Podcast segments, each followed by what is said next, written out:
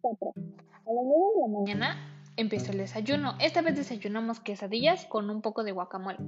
A las 10 de la mañana fue nuestra última excursión a las playas de Lama. A este nos indicaron el personal del hotel que se recomendaba llevar repelente para mosquitos, ya que había pues, pues muchos mosquitos.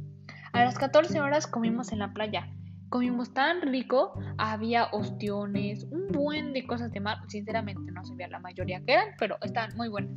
A las 17 horas visitamos en helicóptero el Gran Cañón de Santa Cruz. Llegamos impresionantes puestas de sol. Fue hermoso. Y por último, a las 20 horas fue la gran cena de despedida. Esta vez hubo un buffet grandísimo, hubo un concierto hermoso y fue nuestra última hora del viaje.